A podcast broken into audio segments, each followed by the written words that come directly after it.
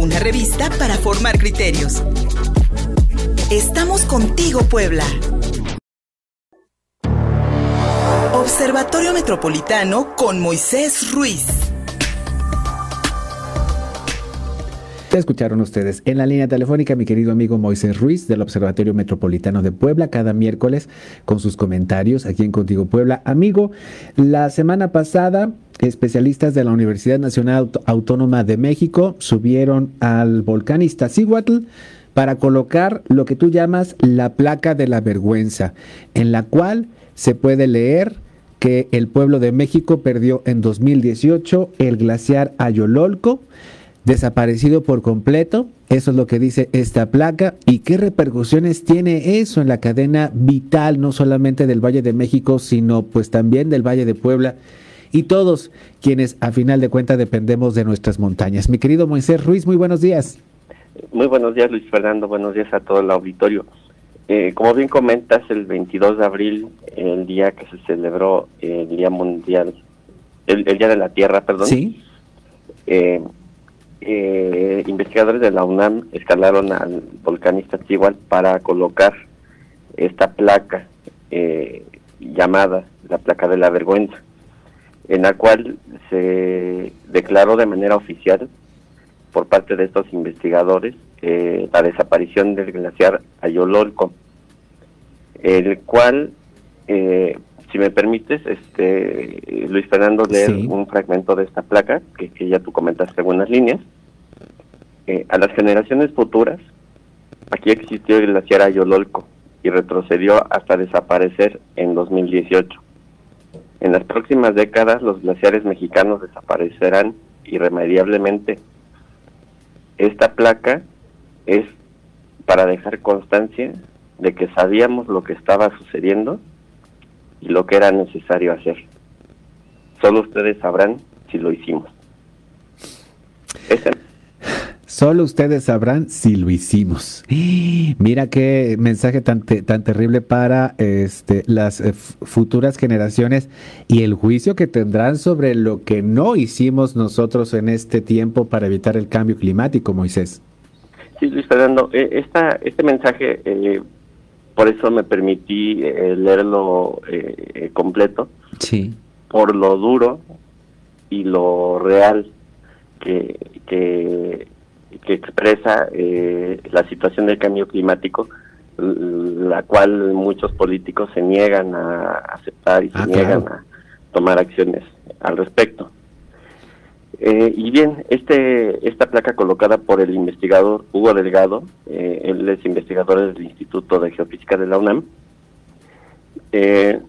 nos da unas reflexiones sobre el impacto de las actividades económicas e industriales eh, que hemos hecho en toda la región.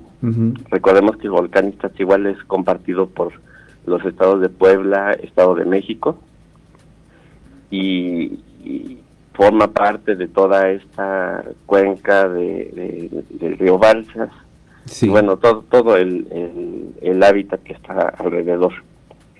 Eh, este glaciar comenzó a ceder ante las altas temperaturas hasta desaparecer en 2018 ante los ojos de investigadores, expertos, gobiernos estatales, gobiernos municipales y el gobierno federal eh, en un marco de emergencia climática, del cual no hemos visto ninguna acción contundente.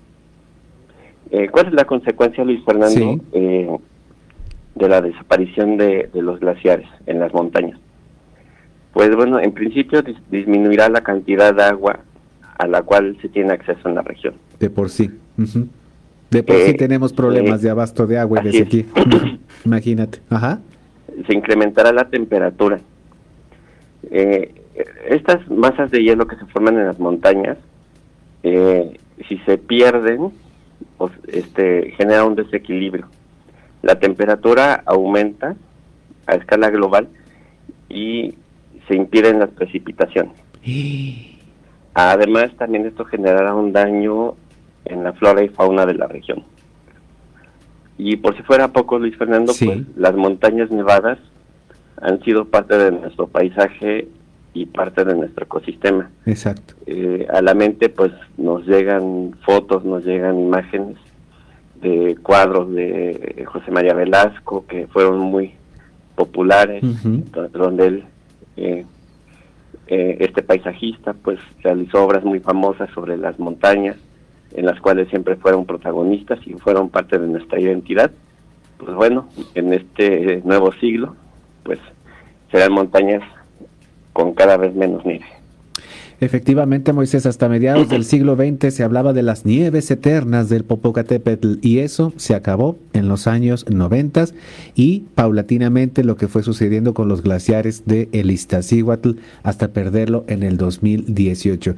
Moisés, haces una reflexión importante sobre eh, el valor que las autoridades eh, eh, en turno dan a, a los problemas de medio ambiente, a la preservación del ecosistema sistema Y lo que hemos escuchado también en, distintos puntos es esta, es esta negativa a implementar soluciones pues a nivel no solamente global, sino también a nivel regional, como la famosa megalópolis. Sin duda alguna, este tamaño de ciudades que rodean a los volcanes, no solamente al Popo, al Iztaccíhuatl, a la Malinche, al pico de Orizaba, que también está perdiendo sus, sus glaciares, eh, podríamos hacer algo mucho más más radical para recuperarlos? ¿Se podrá recuperar o en algo mitigar esta pérdida, mi estimado Moisés? ¿Se puede hacer algo? Es decir, ¿se pueden unir los gobiernos, las cabezas, los, los entes que tienen las, las, la, la, la, la, toma de decisiones en este país para que realmente salvemos esto? Porque estamos condenando a miles, a millones de personas a una situación muy adversa, Moisés.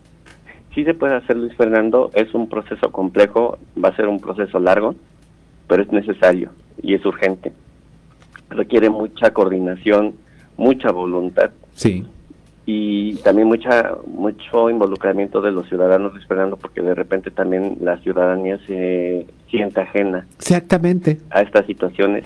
Piensan que porque sucede en la montaña, eh, pues es algo alejado y no va a impactar acá sin embargo, es todo lo contrario, cada vez los efectos del cambio climático están más cercanos y los vivimos y sufrimos de estas situaciones, entonces creo que es momento de, darle la vuelta a la página y comenzar a tomar acciones.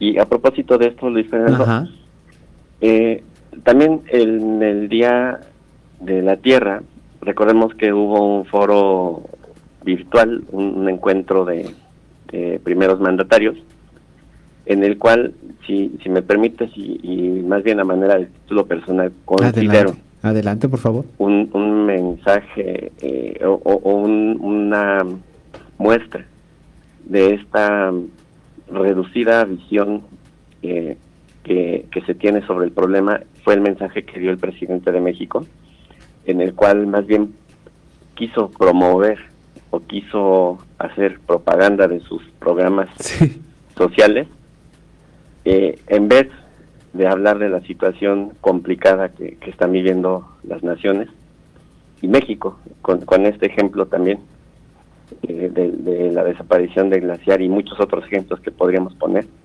es no tomar en serio, es eh, consideraría hasta una burla sí. dar mensajes eh, electoreros en un foro tan importante es una falta de seriedad y es eh, lo contra lo que tenemos que luchar los ciudadanos en un foro internacional, mi estimado Moisés Ruiz, sobre cambio climático y el presidente pues eh, ofreciendo su Sembrando Vida, que deberíamos de hablar de eso después, mi querido Moisés, porque incluso eh, revisiones de organismos internacionales hablan de una depredación de muchos ecosistemas en, este país para poder eh, aplicar el programa de Sembrando Vida. Ha sido, ha, sido contraproducente y lamentablemente pues en estos encuentros internacionales no hay chairos. mi estimado Moisés, esos, esos mensajes a final de cuentas, con, con, la disculpa de la palabra, pero esos mensajes están dirigidos a seguidores de López Obrador y no, y no a representantes de países como Kamala, Kamala Harris, la vicepresidente de los Estados Unidos. Por supuesto que no se lo tomaron a bien, por supuesto que no. Y mira, mi querido Moisés, como bien dices, la gente se siente ajena a lo que está pasando en las montañas, pero estábamos hablando al principio del programa del grave problema de sequía que tienen en Juan Cebonilla, los pozos, eh, los pozos eh, superficiales para riego están secos. Hay una grave sequía en este, en este estado. Hemos sufrido de unas temperaturas calurosas bastante fuertes, inexplicables para, para, para, para este entorno. Y ahí está una de las causas, la pérdida del glaciar Ayololco y lo que y las y las subsecuentes y los subsecuentes problemas que tendremos si es que no cuidamos nuestro medio ambiente. Moisés Ruiz, te mando un abrazo, amigo mío. ¿Dónde los podemos encontrar? Gracias, Luis Fernando. Nos encuentran en Facebook en Observatorio Metropolitano Puebla, en Twitter en OMP-AC. Ahí los buscamos, amigo. Te recibe un fuerte abrazo. Hasta pronto. Gracias, hasta luego. Gracias. Síguenos en Facebook y en Twitter. Estamos contigo, Puebla.